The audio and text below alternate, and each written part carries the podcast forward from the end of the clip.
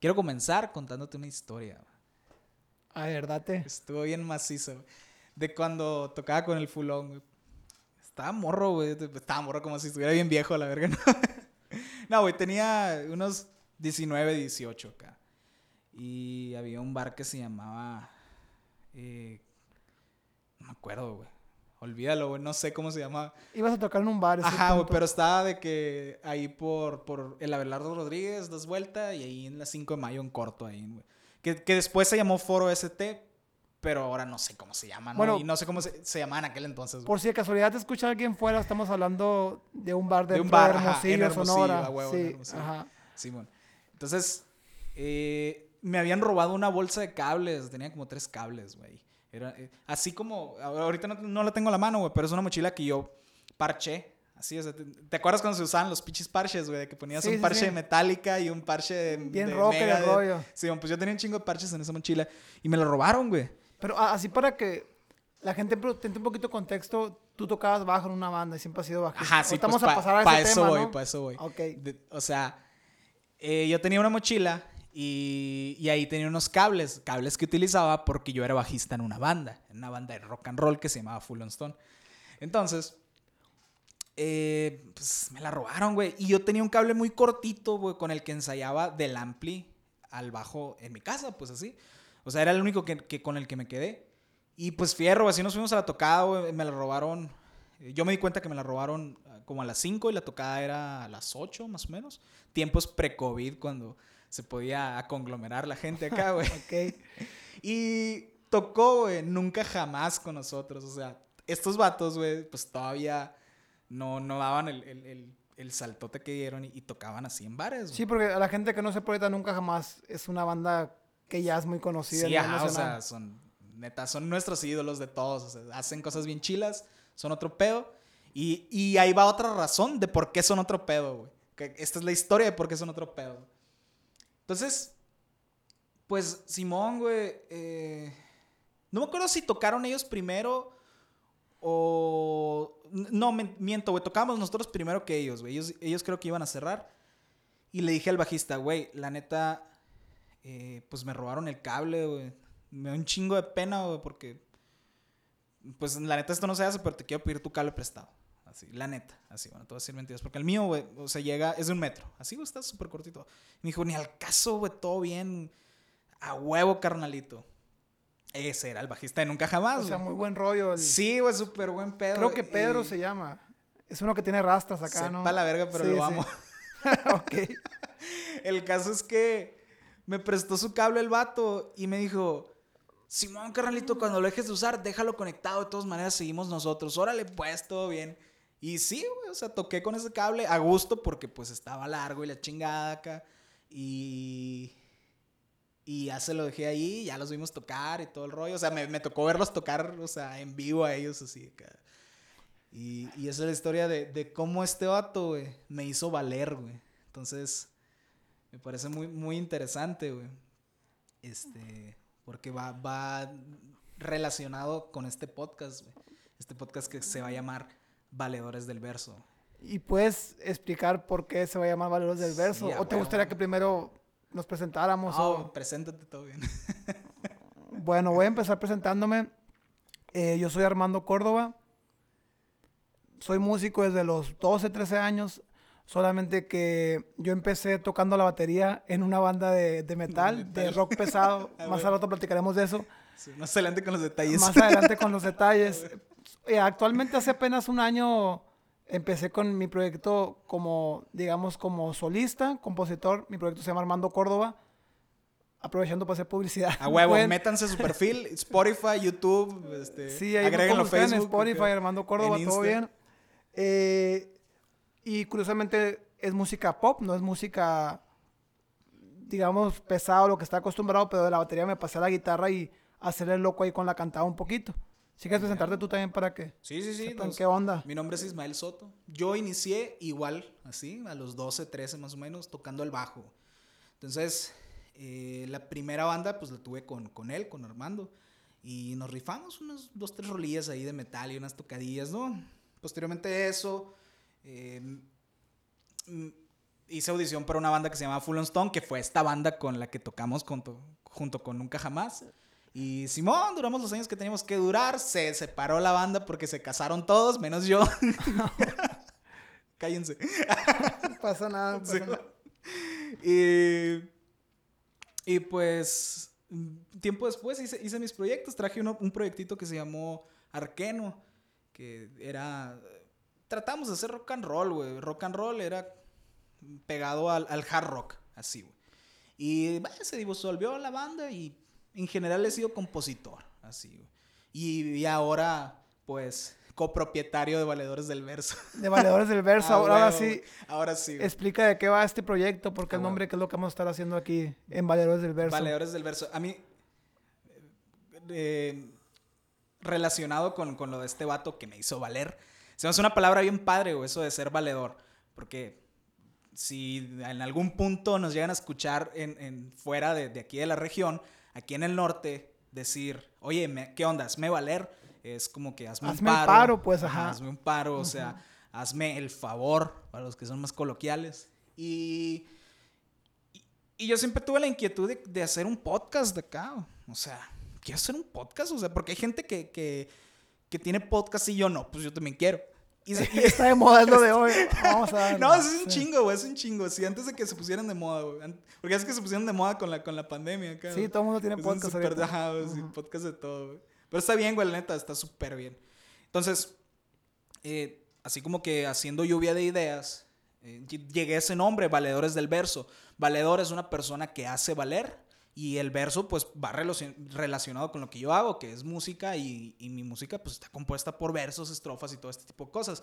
Entonces, dije, quiero un espacio para que la gente pueda escuchar la cabeza de los artistas. O sea, es como para hacer valer a los artistas. A ¿de huevo, así. Tanto Ajá. para hacerlos valer como para que toda la gente que escuche este, este podcast como que navegue en, en- en la mente de- de- del artista que le gusta. Porque no solamente vamos a invitar músicos.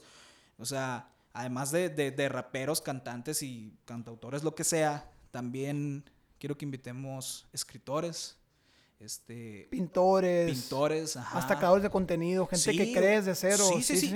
Incluso eh, cualquier persona que tenga un proyecto social en la que esté creando algo innovador acá, o sea, a lo mejor una, una manera de solucionar una problemática, pero de manera innovadora, fuera de la caja, este va a ser su espacio para que le llegue.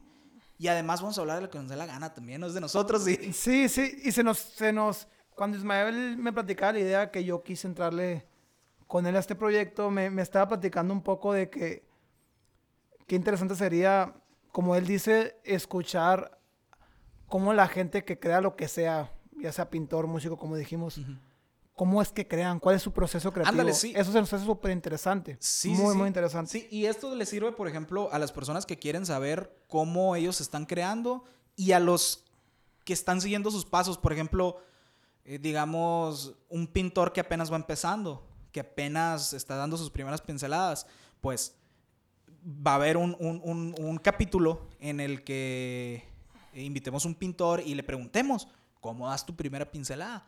Obviamente, pues tampoco es como que te, te va a explicar Sí, cómo, sí. cómo hacerlo así eh, de pie a paca, pero le va a dar una idea y una poquito motivación para que lo haga. Para conocer, es que creo que el proceso creativo es súper importante. Es como Sí, que a muy individual, pero es algo que te puede ayudar mucho para darte un norte de pérdida de, de cómo empezar, ¿no? Y, y bueno, en, en este podcast vamos a estar invitando a gente, aprovechando también el anuncio. A huevo. Si tú eres un artista, un músico, creas lo que sea, eh, nos puedes mandar mensajito. Ahorita vamos a, a decir nuestras redes sociales al final Simón. para, para que si quieres aquí en el podcast, Sí, este espacio ajá, que si le tienes. quieres llegar, llégale. Aprovecha que no somos famosos y la madre. Sí, aprovecha que nadie nos escuche. Sí, mami. No, sí. Eh, este es su lugar. Este, este siempre va a ser lugar. Y pues vamos a darle. Sí, y bueno, para, para entrar un poquito en, en contexto, voy a platicar una, una anécdota Ah, que bueno, tiene que ver con la música. Vergonzosa. Un poco vergonzosa. Sí, esas me gustan más. ¿Hace cuánto te conozco, Ismael? Hace mucho tiempo, no, no sé. 2008, güey. Hace unos 2008. 12 años. 2008. Bueno, yo conocí a Ismael porque la primera banda que yo tuve, yo como baterista, Ismael como bajista, se llamaba Hassas. no les platicamos la historia de, de esa banda. Era una Sí. banda, digamos, de thrash metal, ¿no? De, de Trash, de ajá, metal, sí, ajá. Y pues buscando bajista, así conocí a Ismael. Y desde, desde- desde entonces lo conozco, ¿no? De- en Vendovara, güey. En Ben- ah, Vendovara, era una página. de de Publicaron un, un anuncio en Vendovara. Se busca bajista para trash metal que tenga de 12 a 18 años. Y yo dije, de aquí soy. Sí, yo creo de que le hablé al Gustavo, güey, soy yo. Acá. Inspiraciones de Sí, que güey. Metallica, Judas Priest y Breaking the Law. Sí, sí, sí. Bueno, el, el punto es que ahí conocí al Ismael Ah, y esta anécdota que quiero contar es de la, nuestra, cuando perdimos nuestra virginidad juntos. Pero no vayan a pensar mal, no una, estamos hablando de una virginidad musical, Ah, que fue nuestra primera tocada que tuvimos en vivo toda la vida Todavía duele. de nosotros, fue con ese grupo. y fue una anécdota muy, está muy, un poquito zarrita, ¿no? Porque el, estamos muy Es emocionados. que las primeras veces nunca están chilas, la Nunca neta, está, no, o sea. no. Bueno, y es un poco de la escena local de Hermosillo. La primera tocada que tuvimos, para empezar, estábamos bien emocionados de Sí, que es súper punch. pensamos ver un chingo de gente, güey, va a ser un Ajá. lugar bien. Sí, nosotros no sé qué. imaginábamos que íbamos a terminar acá y nos iban a ovacionar, íbamos a tener un chingo de groupies acá. Nos Sí. iban a regalar cheve teniendo 13 años acá, ¿no? Y creo que, sí, estábamos bien morritos. Creo que nos dieron espacio de cuatro o cinco rolas. Sí.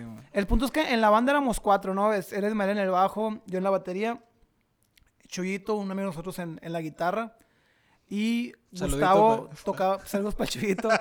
El Gustavo, saludos para Gustavo también, era un vato que tocaba la guitarra y cantaba. Ahí le hacíamos a loco todos, la neta todos valíamos madre, pero le echábamos ganas. Estamos empezando, digo. Estábamos empezando, sí, llevamos yo creo que seis meses de haber formado la banda, algo así, ¿no? Sí.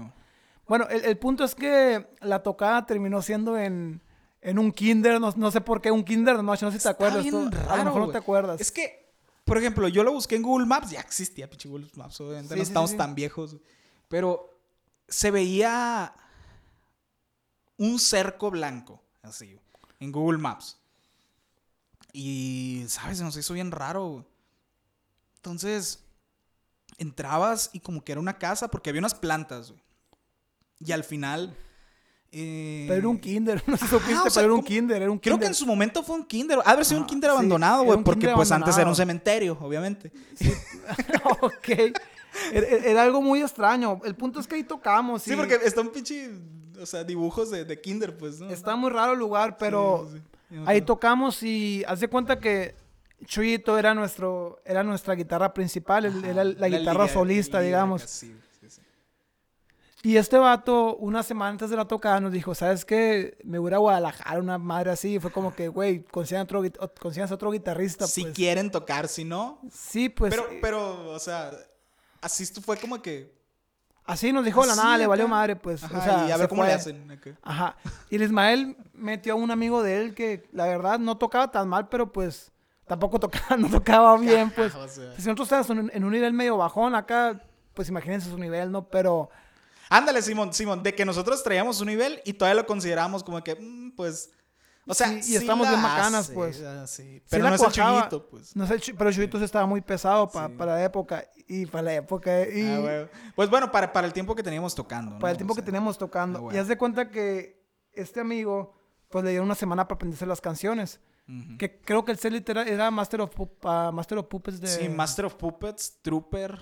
Eh, Trooper, Smell ese- Like esa Metallica, Spirit, las bandas, ajá. las rolas que tocaban todas las bandas. Trooper sí. de, de Iron Maiden y la. ¿Cuál era? Smell Like Teen Spirit de, de Nirvana. No, creo que esas tres rolas eran, ¿no? Sí, Y la a de Hold the Line, creo. No, no me acuerdo. Creo que era No, la de Hold the Line de no Toto, ¿no? ahí, no. Ok, bueno, eran.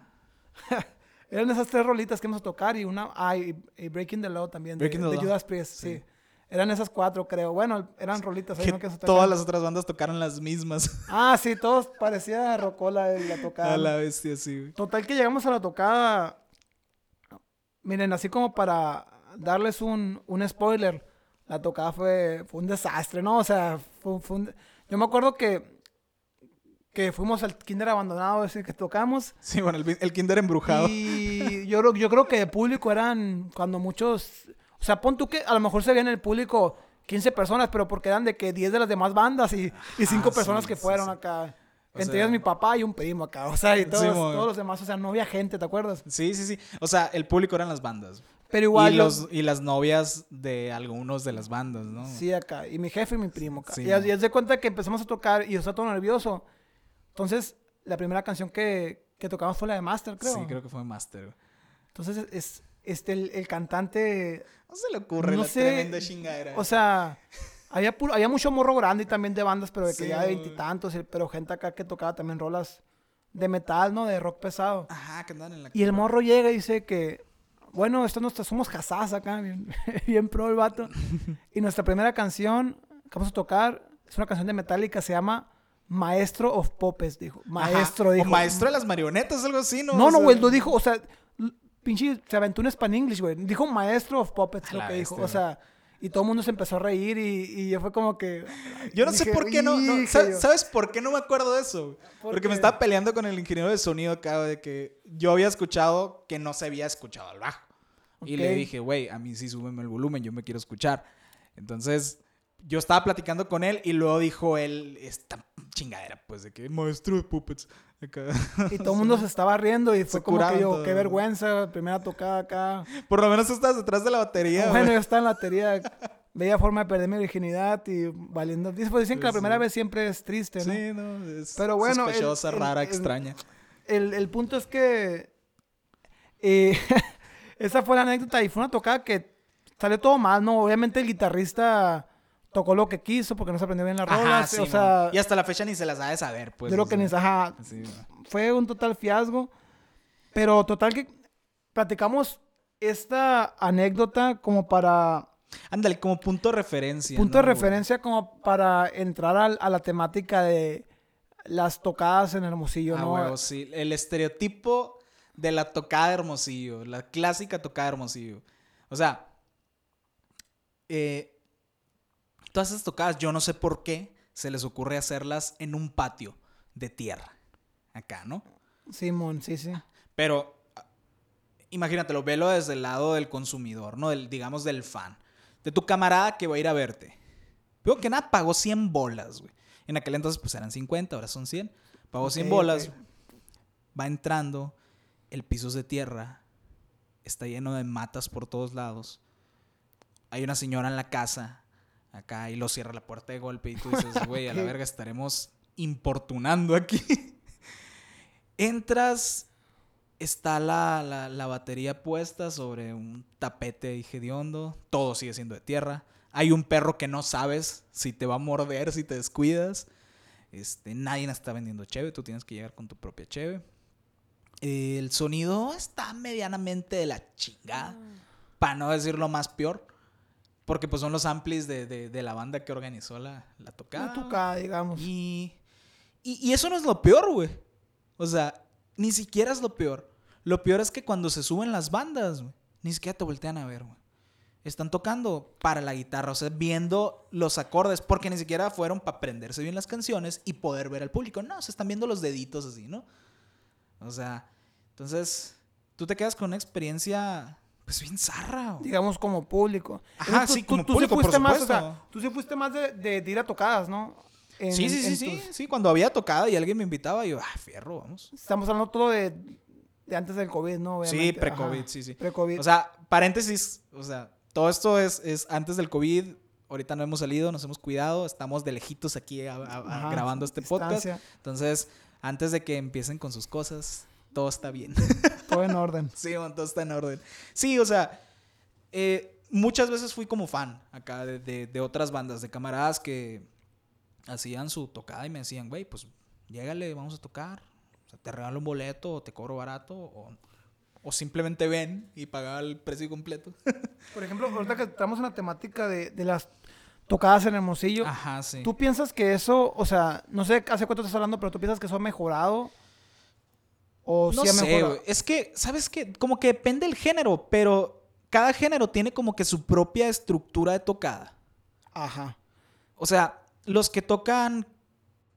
Y, y está mal que lo diga porque nunca he ido a una de country, pero los que, ten- los que tocan country tienen como que su, su, su, su propia manera de manejar las tocadas, digamos, por decir no, porque los de pop, los de rock, y los de metal tienen su manera de hacer las cosas como ellos piensan que está eh, bien hacerlas. Y los de rap, por ejemplo, también tienen, tienen otra manera que está interesante, jalan más gente. Y ni se diga los DJs que hacen pues los Ah, rapes. pues. Los rapes, eh, ahí sí va mucha gente, Ajá, ¿no? a huevo que hay un chingo de gente. Pero esa sí es la experiencia, ahí sí está todo, todo lo dos, no hay pedo porque es la experiencia, pues. Sí, pues, o sea, ellos manejan una experiencia curada, pues.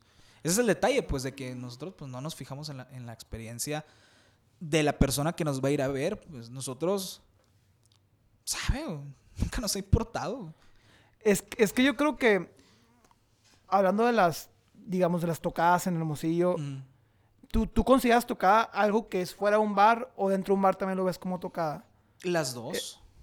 Porque yo, yo pienso que las tocadas aquí en Hermosillo, dentro de los bares que yo, donde yo he ido, o sea, sí se están haciendo bien, ¿sabes? Como, como que...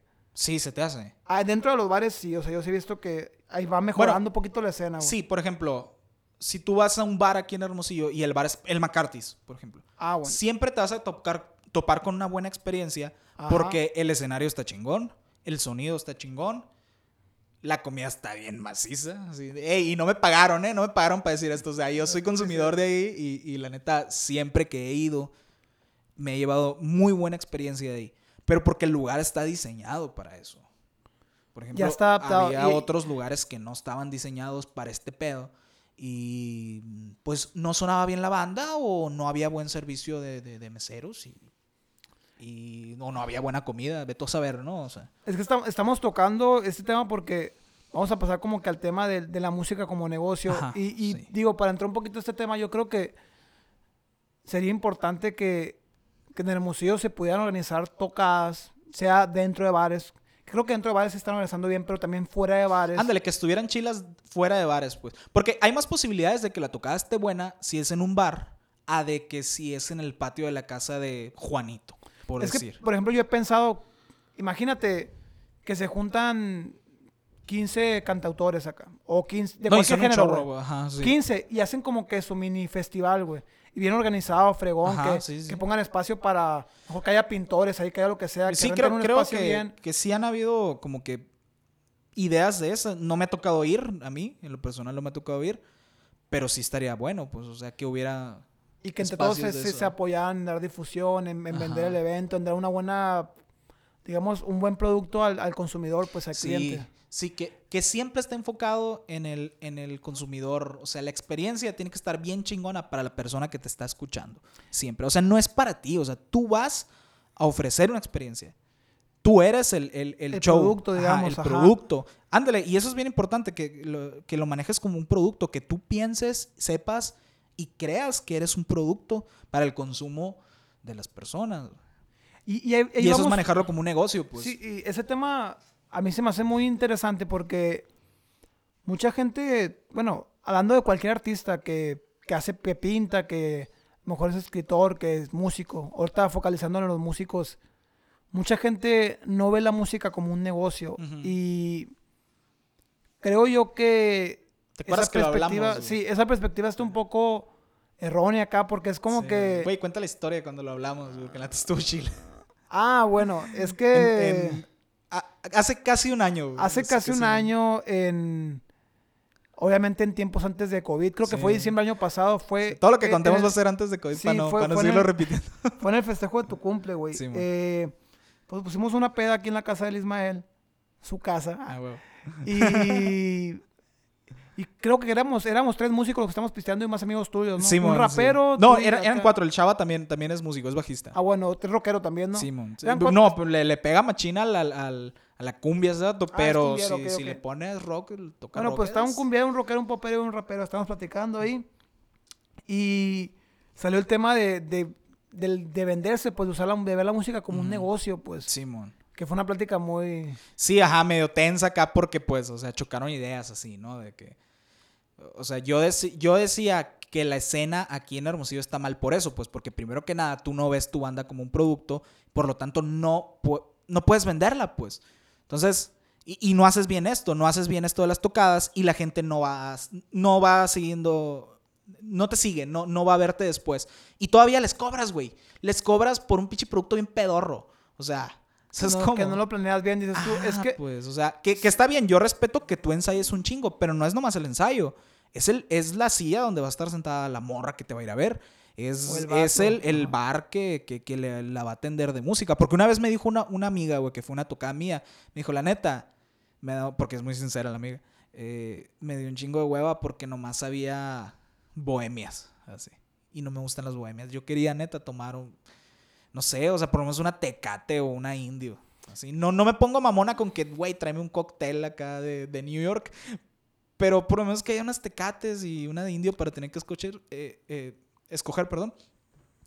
Y, y me lo dijo abiertamente. Y pues yo, no quiero volver si nomás voy a ver bohemias. Porque, pues, Es que obviamente obvia- el espectáculo principal, en este caso estamos hablando de tocadas, es la banda o el músico que va a tocar, Ujú, sí. que obviamente tiene que prepararse bien y tocar y dar bien su espectáculo, pero el tema de la experiencia del, del cliente, del usuario que va a la tocada es muy importante, porque creo que eso no se toma mucho en cuenta, pues. Sí, sí. Y está difícil porque, por ejemplo, yo sé que tú tienes que aventar toda la chamba de componer las rolas, ensayar y todo esto, pero hay que considerar que somos amateurs y estamos subiendo y tenemos que aventarnos esa chamba de darles el, el- el show. Entonces, mientras no lo veas como un negocio, no, no sé si, si lo vas a hacer de, de- de la manera correcta. Porque, bueno, para hacer medio un paréntesis, así yo estudié administración de empresa, tú estudiaste gestión empresarial, ¿verdad? Entonces, sí, sí. tenemos como que esa perspectiva empresarial sobre las cosas, sobre cada proyecto y cada negocio que en el que emprendemos.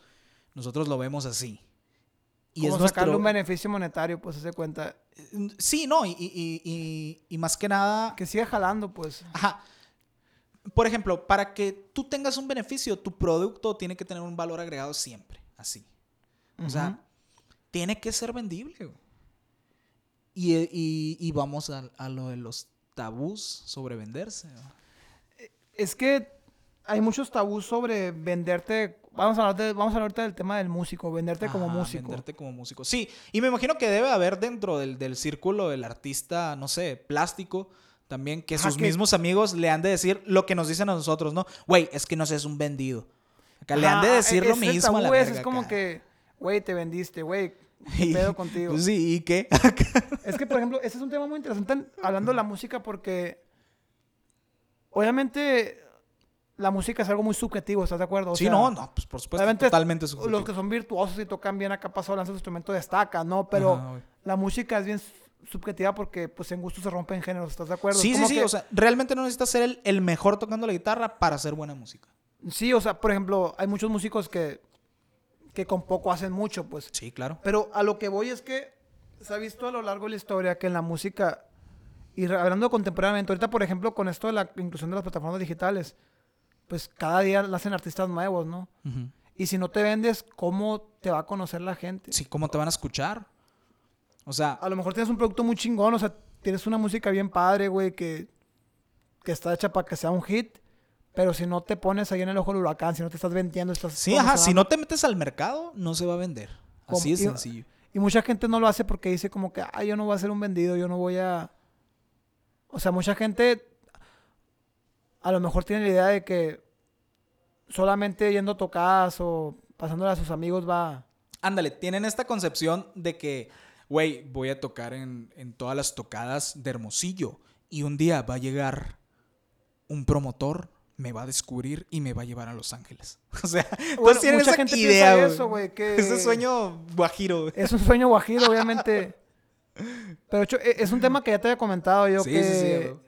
Es el tema de que al principio tienes que darle la talacha como que publicitaria tú solo, pues. Sí, sí. Como que sea, tú compartirte, güey. Tú pedirle a tus compas de que, güey, hazme el paro, comparte ajá. esta rola. Y lo más importante es que te que aprendas de, de lo que no funciona. Porque, por ejemplo, digamos, cosas que no funcionan así, ¿no? De paso. Y de ahorita les digo, así.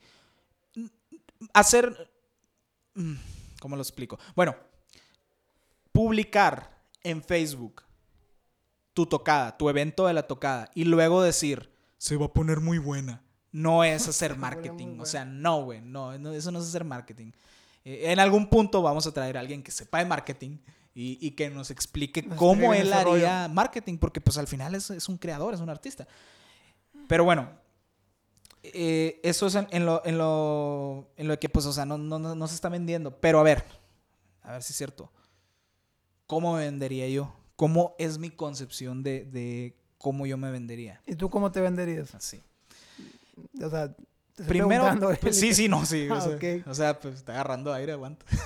Ok, ok, Primero date. que nada, yo no cobraría por mis tocadas. Así. Porque tú primero tienes que dar algo para obtener algo a cambio. Ley de equivalencia, Full Metal Alchemist. La, la- la alquimia, Sí. Es cuando... La primera ley de la alquimia acá, ¿no? Para los que vean anime. Entonces, tú, tú primero tienes que dar algo. Siempre. Eh, entonces, e- ese es como que mi dar algo. Eh, regalar, porque primero debiste haber regalado tu música, ¿no? Y luego tienes que regalar la tocada. Güey, ven a la tocada este, y, y tratar de regalarle algo más. Voy a dar cheve. Ok. Voy a dar cheve gratis acá. ¿Qué te cuesta poner un, un- un barril? Pues digo, no lo vas a hacer todas las tocadas, pero a lo mejor las primeras sí. Pones tu barril. Y luego, tiene que ser en un lugar que esté chilo, que esté cómodo, que esté limpio, que tenga donde sentarse. Ok. O sea, que Una la buena gente ubicación, güey. Esté cómoda. Sí, ajá, es importante que esté, que esté céntrico, que esté curado el lugar, que esté cómodo y que esté higiénico y que pues obviamente tenga baños y que tengas donde ir a, a orinar si necesitas o, o lavarte las manos, lo que sea. Hay gente que le gusta lavarse las manos a todas horas, más ahorita, y me incluyo porque yo me las lavo cada rato, pero eso es importante, ¿no? Estás hablando como que cómo te venderías, pero suponiendo que ya no hay COVID, ¿te das cuenta? O sea, Sí, suponiendo ajá, que sí, no... suponiendo ok, que no hay. COVID ya, ¿no? O sea, en dos años que ya no haya COVID. Ok, ok. Pero bueno, bueno. ya está controlado. Sí, pues, ya está controlado, ya tenemos vacuna, todos somos inmunes, avanzamos como humanidad. Entonces, ese, ese es el, el otro punto, ¿no? Y luego, la decoración, pues no, no, no tiene que ser una decoración tan, tan complicada, pero que esté chila. O sea, que se vea padre el lugar, agradable, como, como que una party. Y luego, invitas puras morras. Puras morras invitas. Todas las morras de tu contacto las invitas, tratas de... eh, Te, te alías con, con tu camarada que se liga a todas, que invite a todas las morras que pueda y fierro. ¿Por qué? Porque por cada morra, güey, hay cinco vatos detrás de ella. Siempre. Es la, la, la- la técnica básica de los antros. Por eso las morras entran gratis a los antros. güey. Como para jalar raza, dices Sí, tú. porque los vatos van detrás. ¿Qué es lo que quieren los vatos? Pues ligarse morras y, y pagan un cover. Ellos sí pagan. Y a lo mejor ellos van a pagar las botellas. Y que no, pues mu- muchas morras van, van porque ellas quieren bailar, está bien. Y ellas pagan sus bebidas súper bien. Pero eso no detiene que haya vatos que van atrás de ellas. Entonces, tú ya hiciste tu, tu, tu concierto gratis. Ya pusiste tu chevecita. Ya pusiste un lugar agradable. Y ya está prácticamente lleno porque como invitaste muchas morras, ahí van atrás muchos vatos. Entonces, toda esa gente te va a escuchar. Ya ahora lo que te toca es rifarte tocando.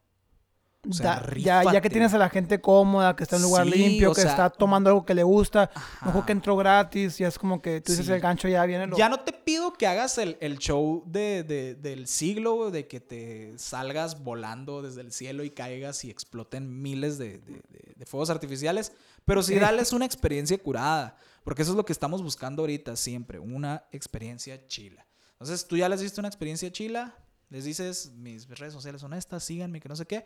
A lo mejor no el 100% te va a seguir, pero sí una pequeña parte. Y si la segunda vez este, que haces todo esto, los vuelves a invitar, ellos ya van a tener la, la idea en la cabeza de que, oye, pues esa tocada se puso muy buena. La neta fue buena party. Tú vas a ir. Porque tú siempre vas a las paris del vato que hace las más buenas. Pues, obviamente si sabes que el vato hace unas fiestas donde todos están sentados viendo una tele, pues qué hueva, pues, o sea. De hecho, es, es eso que, que estás comentando como que de venderse, estás hablando como que venderse bien localmente, haz de cuenta. Ajá, ¿no? sí, sí, sí, puede empezar localmente, ¿no? Pero a ver, pues, ¿cómo te venderías tú? Bueno, antes de, de decir cómo lo haría yo, se me hace como que importante recalcar. Hay una banda aquí en Hermosillo, güey, que a mí su marketing que traen se me hace muy perro, güey. No sé si lo has escuchado, se llama Moonset la banda. Moonset, ah, sí. Moonset. Sí, sí, sí. Traen un, o sea, traen un, un concepto que te están dando la experiencia de su música, güey. Y hacen eventos. Yo he visto que tocan sus eventos en Parque de la Ruina, pero como que, por ejemplo, uno de su banda es argentino, uno que toca el teclado, he visto. Y hace poquito hicieron de que vendieron un, chori, vendieron choripán acá, como que comida argentina. macizo. Hacen- están, o sea, la, la onda que trae esta banda de marketing está muy padre, güey. Aparte de su música que es buena. Sí, sí, sí. eh, sí. Están vendiendo bien, se están vendiendo bien como para cada vez ir llegando más gente. Sí, güey. Y le están apostando mucho a la escena local, que se me hace que está, es muy importante. Sí, o sea, colonizar primero tus tierras y luego irte a, a- otras, ¿no? Ahí sí pueden checar esa banda. A huevos, sí. Creo que es un ejemplo de, de- de una banda local que lo está haciendo bien, o sea. Sí, fíjate, yo sigo su música, más no las he seguido en redes sociales porque ahorita ando como que un poquito alejado de eso, pero sí, o sea, su música está chila y, y da para que hagan buen marketing. Entonces, qué curado que, que tú me digas que lo están haciendo bien. Está muy... Yo he visto, porque yo, o sea, bueno, yo llevo un año que, que empecé con mi proyecto, casi un año, güey. El año que entra, el año que entra, el, en diciembre cumple un año que empecé Sí, con mi proyecto como Armando Córdoba. Eh, pero, pues obviamente yo, yo me estoy fijando la banda, cómo- las bandas cómo se publicitan como para ir agarrando... Ajá, aprender. Ir ¿no? agarrando, sí, pues eh, aprender cómo le hacen para yo poder aplicarlo a mi manera, pues. Claro, claro. Porque, o sea, lo mismo que decíamos, cómo venderse, verlo como un negocio. Eh, por ejemplo, hay un músico que es el, el cantante de una banda que se llama Iron Maiden, que es una banda británica, pues obviamente la conoces. Sí, obviamente. es una banda, es una Claro. banda de metal, pero el cantante de esta banda da conferencias de negocios y explica... Él sí, porque el vato es todólogo acá. No, el vato es todólogo, Sí, tiene, o sea, tiene negocios, tiene... Güey, él vuela los aviones. Pilotea, o sea. bueno, sí, es, es Dios este vato. Pero este vato Sí. Da conferencias de negocios y explica que ellos venden Iron Maiden, o sea, la banda, la venden como una empresa. O sea, la venden como un, un producto, concepto, o sea, venden sí, un ajá. producto, pues. Ok, sí. 360, que merchandising y todo lo que tú Ajá, quieras. sí, y sí, sí. hasta tienen su propia cheve. Bueno, ese no es el punto, que está muy rica, por cierto. Me venden en el Walmart y por si quieren probarla. ¿Qué más hizo? Eh, bueno, el punto es que yo pienso que es muy importante ven- vender, venderse. Y yo, pues, a lo largo de este año, de ahí poco a poco, he ido subiendo números. Por ejemplo, hablando de Spotify. Eh, Spotify te mide los oyentes en, en oyentes mensuales. güey. Ujú. Entonces, cuando, cuando yo te, o sea, voy a contar un poquito para... Sí, no, adelante. como he ayudado para incrementar Lúcete, un poquito los números. Este es el momento. No, no, no, es que creo que es muy importante porque, bueno, Son números, pues tienes una métrica y ya sabes cómo te fue. ¿cómo te o sea, fue? ¿cómo puedes, eh, cómo, cómo- cómo lo, cómo lo digo? Mm, es que si no mides las cosas, no hay manera de mejorarlas. pues. Y a veces, y a veces a uno, o sea, obviamente un- uno es un sueño guajiro, obviamente subir una rola y sea un mega hit y que Ah, todo el mundo le escucha, sí. obvia- seas de género que seas. Pero nunca, nunca se pierde la esperanza, güey. Nunca se Porque- pierde, yo todavía tengo la esperanza. Sí, güey, o así sea, hay vatos que han subido su rola y, y la rola tenía lo que tenía que tener en el momento que debía de ser. Y pegó. y pegó. Así como el, el de Gamnan Style, güey. O sea, ese vato. A mí me contaron, no me consta, no lo he checado en, en- en- en- así en, En Wikipedia, Google en. Google.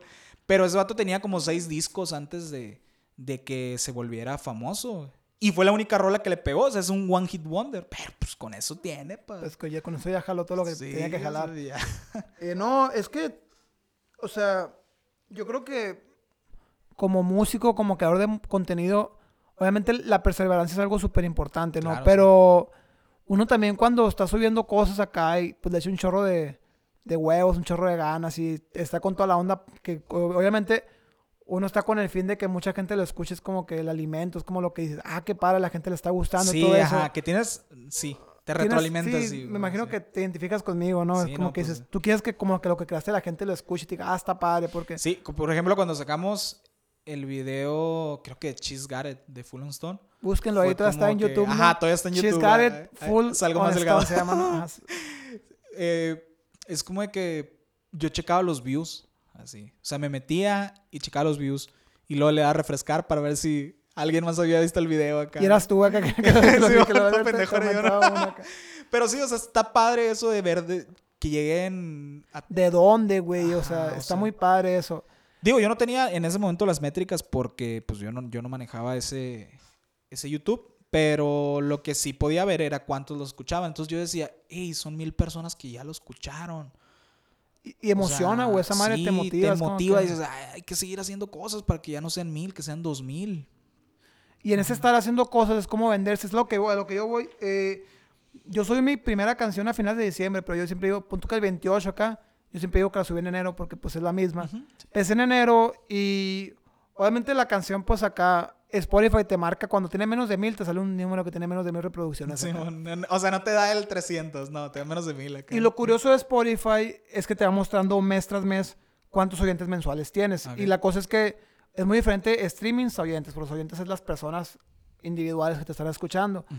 Y yo me acuerdo que yo tenía 50 oyentes mensuales, o sea, el, el- el primer mes, y dije yo, güey, qué poquitos, pero pues voy empezando, voy a echarle ganas, voy a sacar un sencillo cada dos meses mínimo.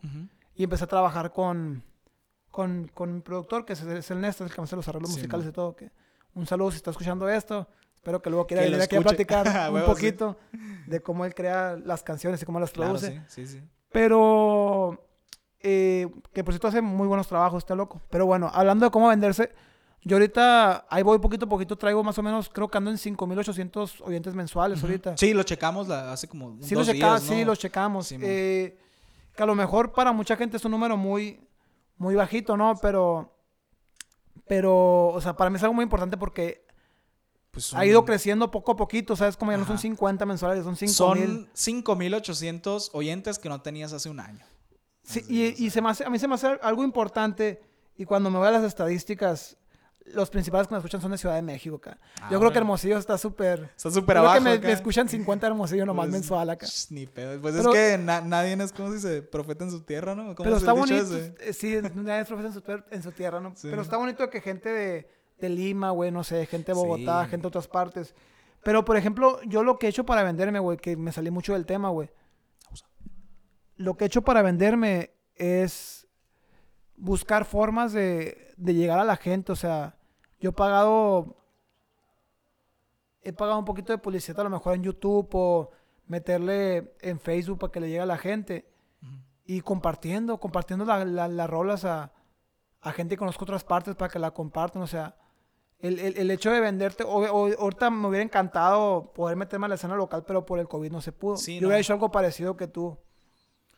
Yo hubiera hecho algo parecido a lo que tú estabas comentando. Sí, claro.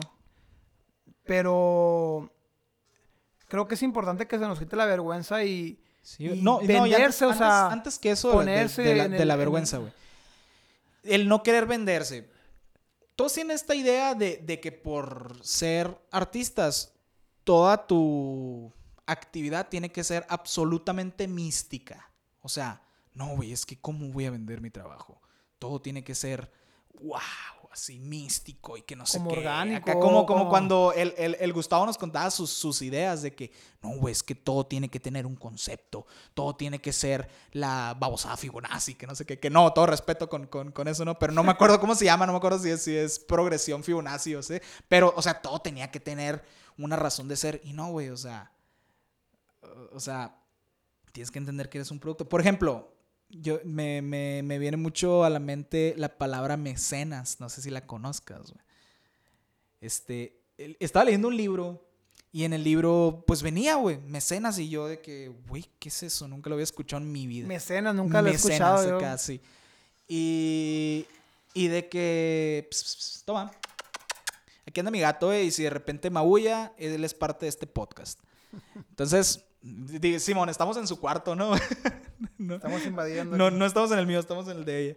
Entonces, eh, la palabra mecenas y la busqué, como digo, conforme te- el, el libro iba avanzando, te daba como que una cierta idea de qué era. Pero pues mecenas. sí, pero, pero pues yo lo busqué y prácticamente es el patrocinador de un proyecto artístico. O sea, es la persona que está pagando para que ese artista siga haciendo arte. Entonces, funciona de muchas maneras, güey. De, de- muchos quieren satisfacer su ego por medio del arte, aparecer en pinturas. Ok. Otros quieren que les compongan canciones. Pero para que seas es un mecenas, mecenas, o sea, para que seas un mecenas, yo entiendo que... Es un vato con un chingo de varo acá. No, no, sí, sí, pero o sea, Sí. invierten en el artista, pero, pa- o sea, a fuerzas el artista tiene que dar como que una obra o una canción que sea como dirigida a ti, ¿haz de cuenta? O no necesariamente. Pues depende. O, o sea, la idea es de que tú les estás patrocinando su vida, les estás pagando para que ellos te reditúen con, con un producto, ya sea una pintura, ya sea una canción, puede ser un escrito, una oda, lo que sea. Y normalmente los, los músicos compiten por los mecenas. En aquel entonces competían. Estás hablando Y- hace mucho tiempo, Sí, ¿no? no, y todavía, güey. O sea, obviamente tú, tú quieres que, que, que alguien te patrocine tu proyecto. Tú estar a gusto en tu casa nomás componiendo. Que no estás pensando de que, ay, tengo que pagar la renta. No, o sea, tú ya tienes tu renta pagada y tu trabajo es componer. Así. Entonces, estos vatos, eh, en, en el ejemplo del libro venía de que había un vato que le hacía regalos a, a su, a su mecenas para que le empezara a tomar aprecio, que lo empezara a notar. Y luego, pues, ya lo tenía ganado, pues, y ya le, le entregaba un cuadro mensual, o ve tú a saber cómo se manejaba. El, el punto es que se ha hecho desde siempre. Desde el inicio del arte han existido ese tipo de, de- de- de figuras, güey. Los inversores, acá los mecenas. Al los- inversionista, pues el mecenas. Entonces, se te tiene que quitar la vergüenza, güey. O sea, no, no vives de gente escuchándote, no vives de likes, no vives de compartidas, o sea, vives de dinero para comprar comida. Así hay que ser crudos, estamos en un sistema capitalista y aquí todo se vende, pues. o sea. Y, y no, y no tiene por qué ser mal visto el, el vender tu música No, como claro un producto no. o el venderte pues para vivir de eso, ¿no? O sea, porque mucha gente a lo mejor no lo ve como un trabajo, pero claro que es un trabajo, ¿sabes cómo? Sí, por ejemplo, alguna vez eh, hay un rapero que se llama Santa Flow, que hace mucho escuchaba su música cuando estaba en la prepa acá. Y en una de las canciones, él dijo de que pues Santa Flow es mi proyecto para desahogarme, mi proyecto para hablar de lo que yo quiero hablar, pero también tengo unos proyectitos ahí de los cuales yo saco billete. Con esos, esos son para sacar billete, absolutamente. Entonces yo me mantengo de ahí y por eso puedo hacer Santa Flow. Por eso puedo yo, este, Hace Santa Flow, pero ajá, desquitarme. era famoso con Santa Flow acá O sea, tiene su, su, su renombre, o sea, es, es, es un rapero interesante. Muchas personas les gusta, muchas otras no por, por lo que dice, ¿no? Pero pues ahorita no, no vamos a hablar sobre eso, ¿no? Sí, sin- sino que ese vato sin vergüenza lo dijo acá en una canción. Yo tengo mi proyecto para hacer dinero y tengo mi proyecto para sacar lo que hay dentro de mi corazón. Hablando de la música. Sí. De hecho, hay, hay muchos artistas, güey, que pues obviamente viven, muchos artistas famosos que viven de lo que hacen, pero tienen proyectos alternos que es un nombre que ha inventado que nomás lo usan para sacar sus rolas para desahogarse, así como Ajá, que, ¿sabes? sí, como, sí. como, es lo mismo, pues como parece lo que tú dices. sí, sí, sí. Pero bueno, yo creo que es muy importante no tener vergüenza ni a, ni a venderte, ni a sacar tu proyecto a la luz, pues empezar y sacar tu proyecto y, y que no te importe, porque yo pienso que, que a lo mejor cuando vas a empezar con algo, hablando de la música, pues cuando vas a em- escribir tu primera canción, seas solista, seas banda, te da pena como que subirlo a redes sociales Ajá, o, sí, o- sí, sí. o- Es o que, sea, ¿sabes qué, güey? Están viendo un pedacito de tu alma. o sea, yo, yo, No, yo sí. lo percibí así de que componía una rola y no la quería compartir porque, hey, esto es parte de mí. O sea, van a estarme viendo bichi. Y pues Ah, a nadie ok, quiere que lo vean bichi. Digo, a mí sí, no me importa, ¿no? Pero Como que me van a estar acá sí, Viendo lo que soy, pues. Van a ver dentro de mí, pues. El único lugar donde yo estoy solo, el único lugar donde yo siempre soy yo mismo. con Y donde estoy seguro, por supuesto. E- ese lugar voy a dejar que todos lo vean. Por lo menos un pedacito, güey. Un pedacito. Pero lo van a ver.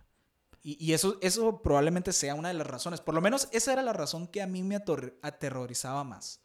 No me importaba realmente si alguien decía, ah, no tocas también el bajo, o ah, no tocas también la guitarra, o no cantas también. Me vale, güey. Me vale eso, o sea.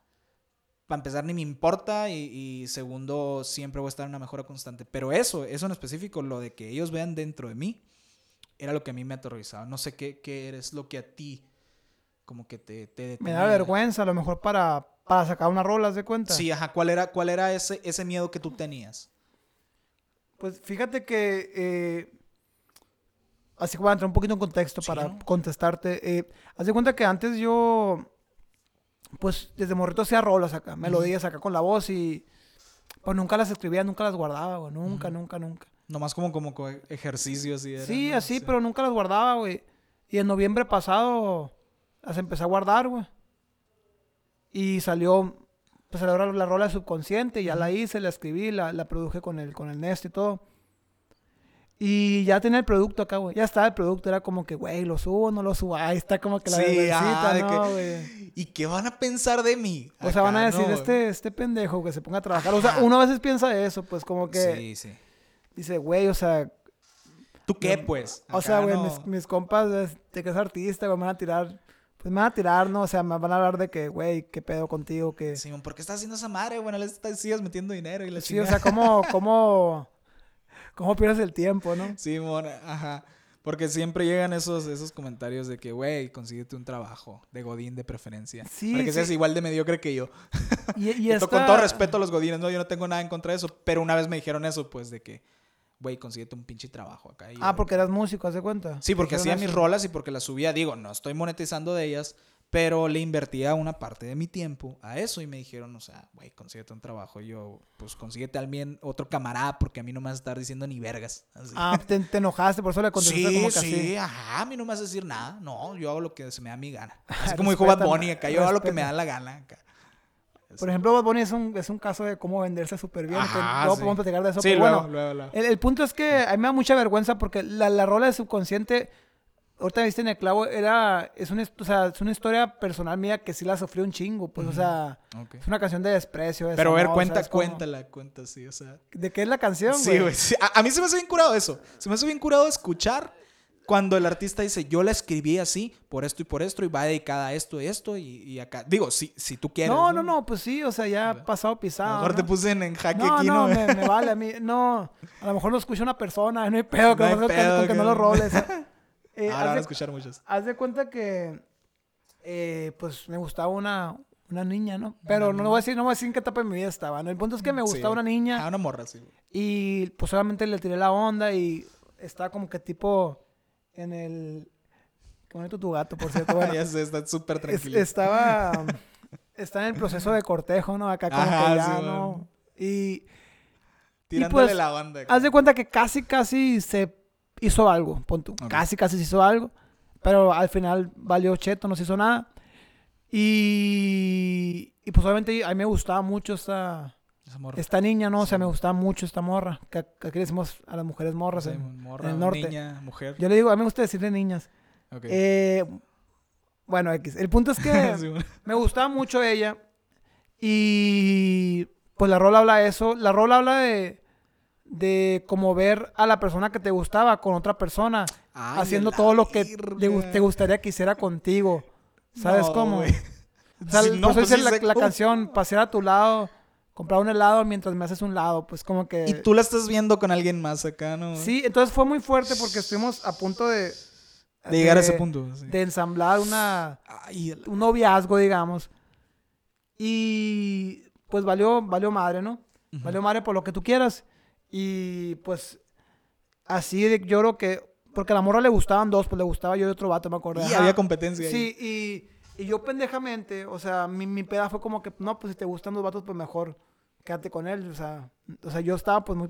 Pues se vale, ¿no? O sea, inocente, cada pero quien tiene como fue que hace sus- rato, fue hace sus- mucho sí. tiempo, güey, fue hace como ocho años, no sé. Pero eso fue como que mi percepción, pues en ese momento, en mi ese momento. decisión. Y está pues. bien, se respeta, o sea, también. Ahorita como digo, que- qué tonto, pero bueno, el punto es que la morra dijo, pues bueno. Pues mira, ya me Pues la me pusiste pusiste más pelada. fácil, ¿sabes cómo? Sí, qué bueno que Pues te abriste. bueno, sí. Y, y ya, pues es como que literal, pues se fue por el otro vato y ya se puso con otro vato Ajá. de novio, todo lo que tú quieras. Y entonces- ahorita se van a casar, güey. No, no, ya, ya no andan, güey, pero... Ah, X. porque lo sigues en Facebook. no, güey, pues o sea, la gente sabe qué onda. Pero bueno, Sí, uno se entera de los chismes. el, el punto es que... Pues eso era la rola, pues de que... De que yo la veía hacer todo con el otro vato, ¿sabes? Como, o sea... Sí, ajá. Porque la imaginación es bien cabrona, ¿no? O sea, tú. No, pero yo lo veía, güey, o sea, porque teníamos amigos en común y todo lo que tú quieras, entonces en las pedas, pues ahí andaban. y lo que tú. O sea, pero bueno. Lo, fue- viviste, pues. Lo viví, viviste. fue una historia muy triste. Y es como que, ahorita me preguntas tú, ¿no te da vergüenza Con- pues, contarlo? Pues ya lo compartí en Spotify, esto sí Sí, que es feliz. Ahí está en Spotify, Ahí está en cabrón, Spotify, sí. se llama Subconsciente la rola. Eh, que fue la primera que subí. Creo que fue la primera que escribí también. El, el punto es que eh, es una historia triste, güey, algo Sí, que te pasó. Y, y a veces me preguntan a mí, oye, ¿qué pedo? ¿Andas triste? ¿Por qué sacas una canción triste, triste? O, o, o ¿quién te gusta? ¿Por qué sacas una canción de amor? Me dicen Ajá, mis, mis clásico, ¿no, amigos o güey? mis amigos, no sé. Pero es que no sé si te pasa así, pero no es que en ese momento estés triste. Es como que yo cuando escribí subconsciente me traspusé mi cabeza a esa época Sí, de mi vida cuando me pasó eso. cuando sucedió. Y sentí el Ah, dolor, pero para hacer la rola. O sea, Claro, no, es que me esté- no, es que ahorita- no es que cuando está haciendo la rola estaba triste. Ajá, no estoy en un, en, en un momento de mi vida donde siempre estoy triste, pues, o sea, Sí, sino que me puse en ese enfoque, pues, ¿sabes? Sí, cómo? claro, claro. Que también llegan rolas a veces cuando estás de la chingada y te llegan en el momento. Pero también una manera para hacer las rolas es, tú transportaste ese momento que fue muy feliz de tu vida cuando estás enamorado de alguien o que fue muy triste. Sí, porque y son, son estar en ese sentimientos momento. que... Que sale el subconsciente acá. Ah, huevo. no, no, pero que, que duran un chingo, güey. Por ejemplo, yo me acuerdo de, de- de ciertos momentos así en mi vida donde me dolieron un chingo. Y los tienes marcados. Y, pues. están marcados y los puedo revivir. O sea, hay manera de revivirlos. Entonces, si yo quisiera escribir una canción triste, a lo mejor me fuera alguno de esos momentos, que tengo varios ahorita en mi corazoncito roto. Ah, y, los voy a aprovechar. Porque esto es bien importante, ¿eh? Y escúchenlo todos. Aprendan a lucrar de su sufrimiento. Es lo que hizo el. Armando ahorita. Él tiene un chingo de dientes mensuales Ah, porque aprendió a lucrar de su lucrar con- sufrimiento. Sí, sí, sí, sí. Si ya estás sufriendo, aprovechalo. O sea, no te digo, no te digo sufre para luego aprovechártelo, pero güey, no hay manera de escaparse del sufrimiento. O sea, invariablemente no todo el tiempo vamos a estar felices, no todo el tiempo vamos a estar contentos. Vamos a sufrir la mayoría de los casos acá, ¿no? A lo mejor no. Pero si ya te está pasando, pues velo de la mejor manera. Pues canalízalo en una canción, en una pintura. una pintura. eh. Si eres boxeador, pues pégale al pinche saco acá, güey. Si haces anime, pues dibújate unos, unos personajes Unos- chilos acá. Si, Unos animes sata. si me que- puedes dibujar a mí acá, bien mamado, pues fierro. Es pero, que- pero canalízalo, güey, canalízalo. Eso, Ah, eso es a lo ah, que bueno, voy. A, eso voy con la... Eso, eso que tocas es muy interesante con aprovecharlo y convertirlo... Es que convertirlo en, en algo, pues, o sea, que tenga un fin, eso se cuenta. Eh, yo creo, bueno, hablando de la vergüenza, que pues siempre me voy por las, por las nubes, pero Sí, a mí me da mucha vergüenza en ese momento sacar esa canción. Porque, o sea, yo decía como que, güey, o sea, no era tanto por... O sea, si lo escuchan desconocido, pues no hay tanto pedo, ¿no? Es como Sí, que- ajá, X. no, no hay pedo, pues. O sea, ¿qué vas a hablar de mi vida? Pero, o sea, dije yo, la voy a escuchar compas cercanos, van a decir, pinche ya todo despechado, toda piensa en esa morra después de Sí, mil años. O sea, güey, ya pasaron años acá. ¿no? y, y me daba vergüenza, güey, me daba como Claro, que, güey, ay, güey, pero no era así, realmente, o sea, es Sí, como no, que... o sea. Y yo siempre he dicho, ah, pues a mí me vale madre lo que diga la gente de mí, pues yo voy a hacer mis cosas. Ujú. Y ahí no estaba demostrando eso, yo estaba como que demostrando lo contrario, que sí me importaba lo que la gente pensara de mí. Porque Buscando una excusa para por, no hacer las por cosas. muchas ¿no? cosas. Ya estaba la rola hecha, güey. Yo estaba pensando si sacarlo no Ah, sacarla ok, acá. ok.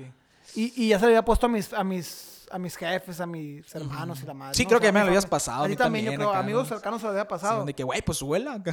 Pero amigos cercanos fuera del círculo que no pueden relacionar esa rola con, con Ah, esas ah, historias ok, así. ok, o sea, tú, sí, no, tú no sabes esa historia. Sí, ajá, yo no, yo no lo sabía eso. Sí. Eh, el punto es que me decidí a subirla y Ah, creo que cuando, cuando ya, ya pones algo público, ya te liberas, güey. Esa tensión ya es como que Ajá. es- ya desaparece. Te escuchen o no te escuchen, ya es como que ya, güey. Ya, ya está ahí, pues. Sí, ya sí. desaparece, ya se te va todo el peso encima, güey. Como que... Es como que eran más las cosas que yo pensaba que, que iban a estar mal de las que realmente estuvieron mal. Como cuando te vas a subir a hablar en público. No sé, no sé si te ha pasado. Las primeras veces que yo me iba a, a subir a un, a un escenario a hablar, nunca a tocar. A tocar siempre he estado la confianza, no sé de dónde, güey. A lo mejor por... por... Mejor con el instrumento agarras confianza, Sí, ¿no? ajá. Que- Yo digo que porque estás detrás del instrumento, pues, pues, como que te protege. Pero Hasta cuando vas a hablar, tapas, ¿a porque una vez me lo preguntó, güey, me lo preguntó una maestra. Oye, ¿y por qué te da vergüenza hablar en público? No me, no me da vergüenza, pero tenía como que ciertos... era, era más complicado si tú eres músico y has presentado a, a- frente a muchas personas y le fregada, ¿no? Eh, y le, yo le contesté, es que es muy diferente estar detrás de una guitarra, de un bajo, de una batería, que estar detrás de un micrófono. Te proteges con o sea, eso. sí, te de hecho, hay, hay, hay músicos, hay cantantes que se ponen la guitarra y que no están tocando nada en la rola, pero nomás para protegerse, para tener algo Ajá, con qué. sí, sí, Eso ajá. pasa mucho. Sí, no, y, es, y, es, y ese es un ejercicio bien curado que, que, que le dicen a todos los, los, los oradores de que eh, agarra un encendedor o una pluma en la mano para que siempre tengas un piso. Ese es tu, como que tu piso acá. Ok, Así- eso, y eso está no sabía, güey, está curada O sea, de, que ya lo tienes agarrado y pues... Y hay muchas técnicas más, ¿no? Esta es una de tantas. Entonces, sí, la primera vez que yo me subí, me imaginé un chingo de cosas, de que todos iban a reír de mí, de que iban a pensar de que digo mucho, eh, eh, porque a todos se nos salen las muletillas, ¿no? Y, y que a lo mejor... la peor de todas, güey, traes un moco en la nariz acá. Entonces, se te vienen un chingo de esas cosas a la mente y, y- y solo como que te detienen. Pero ya cuando terminas y todos te aplauden y, y todo salió bien y hasta gan- ganas premios, eh, dices, verga, pues está bien maciza la atención. Realmente vale la pena arriesgarme. Así, güey. Y, es ese tema que me gustaría entrar como que empieza ya las cosas. Ajá, las sí, cosas. pues, rífate desde ahorita. Porque para luego es tarde. No, sí, porque es lo mismo de la vergüenza, pues que muchas veces, por ejemplo, tú con este podcast, tú me contabas, Ajá, sí. antes de empezar ahorita con hablar del primer episodio, de que me contabas de que siempre lo posponías hacer un podcast, Sí, que decías, sí, no, sí. no tengo el equipo necesario, que no tengo. Y si lo tengo, pues. Sí, O sí, sea, pues. Sí tengo el micrófono, sí tengo la interfaz, sí tengo la laptop, tengo los audífonos, tengo el espacio, eh, tengo conocidos que se quisieron involucrar así como tú. ¿Qué es lo que no tenía? Pues a lo mejor la confianza, güey. Que está bien, güey, está bien eh, como que detenerte un poquito y encontrarla para que lo hagas súper bien. Pero que no te dure toda la vida ese, ese proceso de buscar tu confianza. Tal vez es buena idea aventarse el besillo, así, así como hacer un salto de fe acá. Es que si te, te- lo peor que te puede es que te estrelles, pero el, el Sí. peor es estrellarte y volverte a levantar, pues Sí, y sí, sí. seguir trabajando en la mejora continua, como tú dices. Sí, porque cada vez que te caigas es, es una vez que aprendiste que a lo mejor así no se hacen las cosas. Lo más probable es que no sean así porque ya me fui hocico, pues. Entonces, ya no lo hagas así la próxima vez. Hazlo distinto. Como cuando empiezas a caminar, pues, o sea, primero es un pie y luego el otro. A lo mejor quisiste poner un pie y luego quisiste volver a poner el mismo pie y pues te fuiste de boca. No. Entonces, aprende tus errores. Hay una rola que me gusta mucho que dice, los golpes te dan la fuerza para poder seguir. O sea, Ah, la es como que los chingazos de la vida te... Sí, ah, pues lo que van- le dice van Rocky a su educando, hijo, pues. güey. Ah, es, una, es una rola, eso ya sé que no te gusta... A, a- a mí me gusta mucho José Madero. no Ah, gusta ok. el- pues no lo, no lo prefiero, no es que no me guste, prefiero. pero no, no lo prefiero. Es una... Es para que No, lo escuchen no, José también. Madero está, está, está bien, Panda es el que no prefiero. Ah, a mí me gusta mucho José Madero. Es, es, una, es una rola que escuchen la rola, se llama Rompas el vidrio en caso de emergencia. Es una Ok. colaboración de José Madero con Allison, güey. Ah, La oh. rola está bien metalera. La escu- es vas a escuchar la rola, está bien metalera, No, sí pero la la letra está muy perra. Ok, está muy buena. Bueno, X ya paréntesis. El punto es que Sí. hay que empezar a, Hay que empezar. a hacer las cosas, o sea, y eso va ligado a la vergüenza de que siempre van a hablar de ti, güey. Sea bien o mal, siempre van a hablar de ti, güey. Sí, sí, y la mayoría de las veces van a hablar mal, güey. O sea, por ejemplo, siempre es como de que no estás haciendo nada. Ah, pinche huevón. ¿Estás haciendo algo? Ah, nunca tienes tiempo. ¿Te está yendo bien? Ah, pinche vendido. Siempre van a decir algo. O sea, siempre te van a buscar el, el- la manera. Las cinco patas al gato, dicen, ¿cómo Sí, ajá, Simón. Siempre te van a buscar la manera de que, de que tu error o, o donde estás mal. Porque todos tienen narrativas y a lo mejor es envidia. No sé, yo no sé qué será. Pero pues siempre te van a buscar eso. Y Pues siempre te a van a veces, criticar. a veces lo malo, a la gente se hace más sabroso platicarlo acá, tirar de que- También, ajá, como que tienen esa mentalidad de siempre estar hablando mal de otra gente, pero pues, bueno. Pero siempre hay que ver de lo malo lo bueno. Sí. Es gente que está, está atenta a lo que estás haciendo. Equilibrio.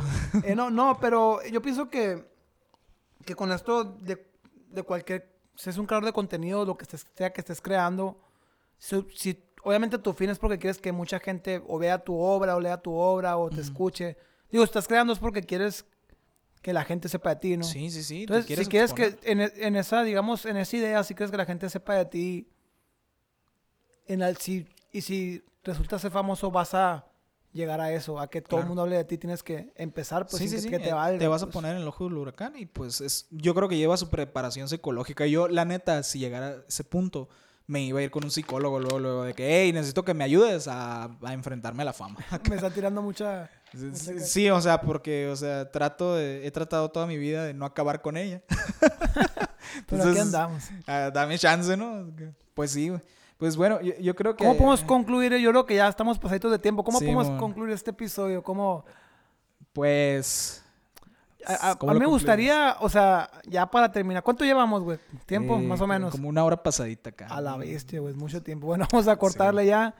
Este fue nu- nuestro primer episodio, digamos que hablamos un poco de una... Un poquito Una de todo combinación acá, de cosas. Todo introductorio, pero un poquito de todo. Quisimos empezar con una historia para después ya decir a qué vaya el podcast, pero si no nos explicamos bien, básicamente vamos a estar hablando de creadores de contenido Sí. de- y vamos a estar invitando gente. Cuando invitemos Ajá. gente, uno de nosotros no va a estar, va a estar la otra persona que Ajá. invitada y alguien de nosotros dos como El que invitado hablando y uno de nosotros dos. así. Y vamos a hablar siempre temas relacionados a la creatividad, Sí. a, a procesos, a qué están haciendo, a cómo lo hacen, que se promocionen musicalmente.